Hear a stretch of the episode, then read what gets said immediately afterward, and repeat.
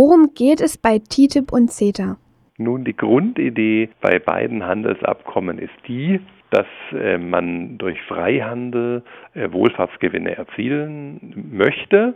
Und grundsätzlich sind Handelsabkommen auch geeignet, denn beide Wirtschaftsräume hier, die USA oder Kanada und die EU, könnten dadurch profitieren, dass man äh, wechselseitig hier Waren austauscht und die Produktvielfalt erhöht. Das klingt ja, als wären es sehr sinnvoll Abkommen. Es gibt ja aber auch viele Kritiker, die meinen, es geht nur um verbraucherfeindlichen Profit, fernab von Demokratie und Rechtsstaat. Haben die Kritiker denn vielleicht recht? Ja, das ist ein, ein äh, Problem in zweierlei Hinsicht. Auf der einen Seite haben wir das Phänomen, dass wenn Freihandel gut organisiert ist, die Verbraucher profitieren können. Auf der anderen Seite muss Freihandel auch dann gut organisiert sein.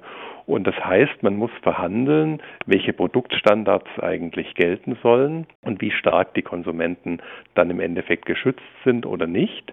Und das sind auch die Quellen für die Probleme, die wir derzeit sehen. Die Frage ist, wird dort so verhandelt, dass die Endverbraucher profitieren oder wird dort nicht so verhandelt, also sprich eine suboptimale Verhandlungslösung erzielt. Wie könnten sich denn unsere europäischen Standards verändern durch TTIP und CETA? Ein Problem bei einem Handelsabkommen zwischen jetzt beispielsweise der USA und Europa ist das, dass wir in Europa ein sogenanntes Vorsorgeprinzip haben. Das heißt, wir haben sehr viele Regeln, die den Verbraucher schützen sollen vor schlechten Produkten. In den USA haben wir ein Haftungsprinzip. Das heißt, wir haben weniger Regeln, die vor schlechten Produkten die Konsumenten schützen. Dafür können die Konsumenten im Schadensfall aber hohe Summen von den Herstellern dann einklagen. Und wenn man das jetzt überträgt, zum Beispiel auf das Chlorhühnchen, dann sieht man hier Folgendes. Auf der einen Seite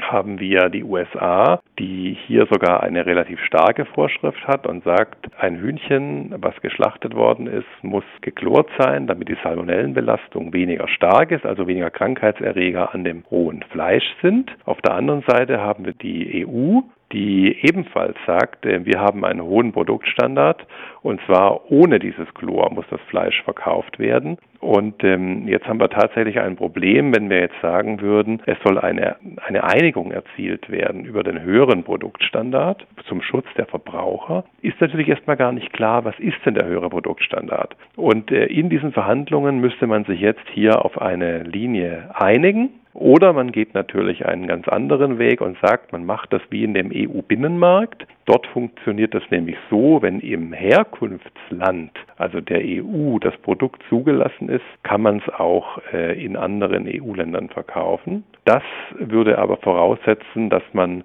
eine klare Kennzeichnung der Produkte hat. Das klingt ja schon mal sehr interessant. Welche Punkte könnten denn bei TTIP und CETA den Verbraucher noch interessieren? Was wäre noch wichtig? Ein ganz wichtiger Punkt bei Handelsabkommen ist ähm, generell der, dass die Produktvielfalt tendenziell zunehmen wird. Und mehr Produkte im Regal sind natürlich erstmal was Gutes, denn Konsumenten können dann die Produkte auswählen, die sie gerne konsumieren möchten. Aber wichtig ist hier, glaube ich, in erster Linie, dass Konsumenten auch wirklich auswählen können, dass die Produkte ordentlich gekennzeichnet sind. Das heißt, dass die Produktkennzeichnung so beschaffen ist, dass die Konsumenten genau erkennen können, welches Produkt hier vor ihnen liegt. Herr Hildenbrand, mal angenommen, Sie könnten entscheiden, wie es mit den Freihandelsabkommen in Europa und in Deutschland weitergeht. Welche Punkte wären Ihnen besonders wichtig? Mir wäre wichtig, dass eine Regelung gefunden wird darüber, wie Produkte gekennzeichnet werden und dass Konsumenten ausreichend geschützt werden vor schlechten Produkten. Auf der anderen Seite wäre mir wichtig, dass wir auf unsere Rechtsstaatlichkeit achten, denn das ist ein hohes Gut. Und die Frage nach den privaten Schiedsgerichten, die nicht öffentlich tagen, die sollte dahingehend gelöst werden, dass öffentliche Handelsgerichte geschaffen werden, die also in die jeweilige Rechtsordnung dieser beiden Wirtschaftsräume passen. Und wenn diese beiden großen Probleme gelöst werden, dann glaube ich, dass man durchaus positive Effekte erzielen kann.